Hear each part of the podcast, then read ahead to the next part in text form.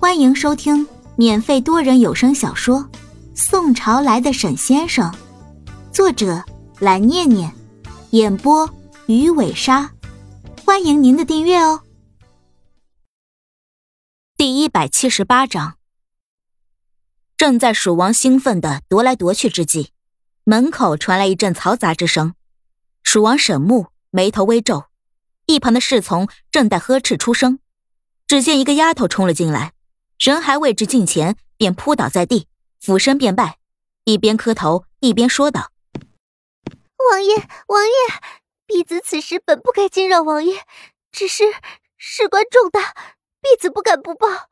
世子妃，世子妃她……”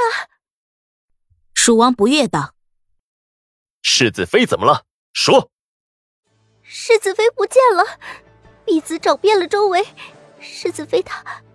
就像凭空消失了一样。大胆，胡言乱语！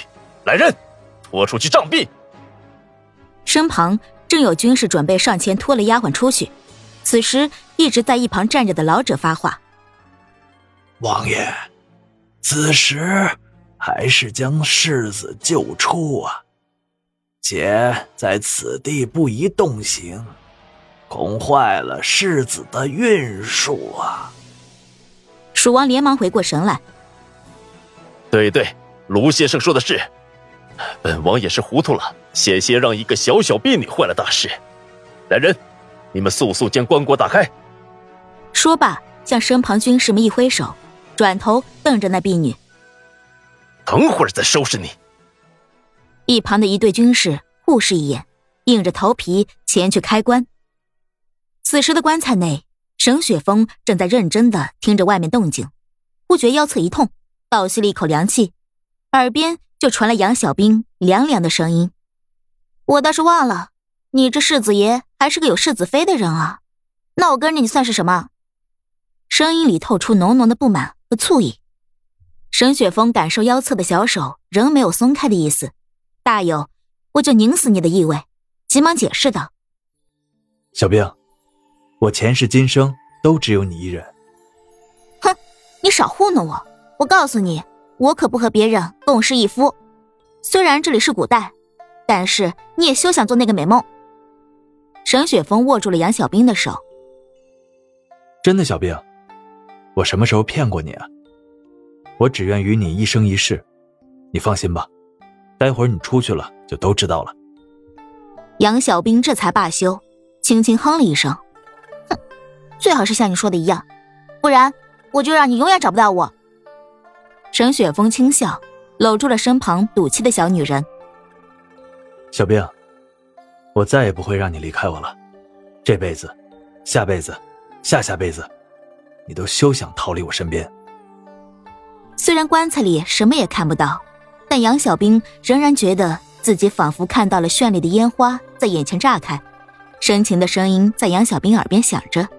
像承诺，像誓言，又像是一张网，将他牢牢的缚住。他觉得，自己怕是再也逃不出沈雪峰为他编织的这张网了。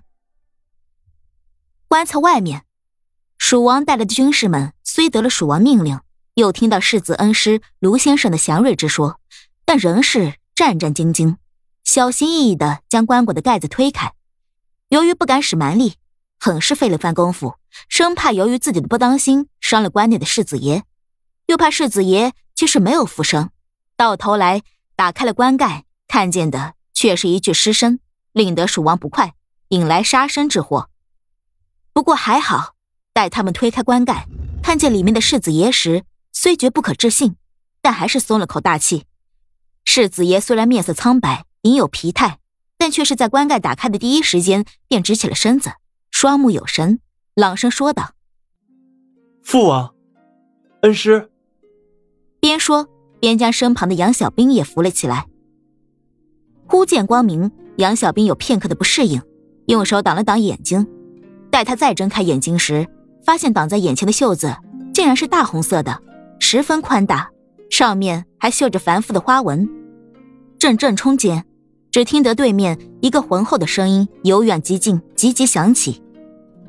精修我儿，你真的是你吗？你真的无碍？杨小兵抬头看去，一名头戴玉冠、身着丧服、腰系尾蛇玉带、形容伟岸的中年男子已冲至近前，神情激动，眼含泪水，眉眼与沈雪峰有三分相似。想来这便是沈雪峰的父王蜀王了。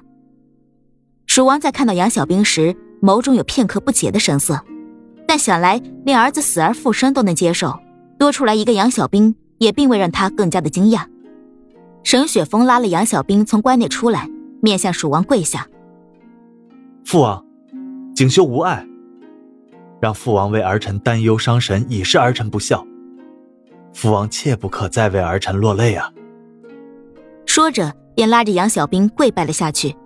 虽然杨小兵有些不适应，但是也知道此事不能坏了规矩，况且这也是相当于拜自己的公公了，便跟着拜了下去。只见蜀王用袖子试了试眼角，急忙将两人扶起。吾儿无碍便好，无碍便好。只是，为何冰儿与你同在这关内啊？当日为父亲眼看你入殓封官呐。这，这又是何故啊？杨小兵有些惊讶，他和沈雪峰都没有说自己的名字，怎么蜀王却知道自己的名字？沈雪峰躬身答道：“此番儿臣能有这一番大造化，冰儿他功不可没。若无冰儿，儿臣恐不能安然无恙。父王，儿臣稍后向你详细禀明缘由。”啊。好啊，冰儿，你真是我沈氏的福星啊！今后定要锦绣好好补偿于你。此时，卢先生也说道：“王爷，既然此时世子与世子妃安然无恙，不如先回宫去再做打算。”蜀王也知道此地不是说话之处，忙道：“好，好。”便立刻吩咐侍从摆驾回宫。待回到蜀王宫时，已是四个时辰之后了，天色已经傍晚。这蜀王宫虽不如杨小兵在现代见到的故宫那般华丽，但也是威严大气，自有一番豪迈的气魄。沈雪峰和杨小兵一番梳洗更衣，自不必说。期间，杨小兵在沈雪峰的解释中已经知道，原来自己前世便是他的世子妃，只是大婚前不久。便传来沈雪峰暴毙的消息，杨小兵不顾阻拦，在沈雪峰即将下葬的当日，硬是对着棺材与沈雪峰拜了堂。小兵，我虽被邪术封印在棺内不得动弹，但五感并未失去啊。当时我听到你在关外掷地有声的说：“生是世子的人，死是世子的鬼”的时候，你知道我有多高兴吗？也有多焦急吗？我高兴你对我的情谊，可也怕你此生受尽苦楚，我却无能为力呀。杨小兵的关注点却和沈雪峰不同。下葬当日，之前在棺材内听到他们说今日是你下葬的日子，难道就是今日？我在今日与你拜了堂。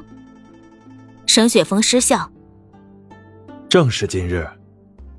难怪了，怪不得我居然穿的是红衣，原来是喜服啊。也难怪你父王看见我竟不惊讶。那婢子说世子妃不见了的时候，你父王还要将她杖毙，可不是嘛？如此对世子深情的世子妃，世子死了都要嫁给他，怎么可能突然就凭空消失了？怕是蜀王在世子妃与棺材拜堂的时候就认定了这个儿媳妇了吧？不然也不会说是自己的福星，让沈雪峰好好补偿自己了。哼，你是得好好补偿我，我这两辈子的婚礼都没有见着，就被你骗走了。我觉得自己亏大了。沈雪峰将杨小兵拥入怀中，亲吻他额头。小兵，委屈你了，我定然会给你补一个，叫什么来着？世纪婚礼，怎么样？本集播讲完毕，点个订阅不迷路哦。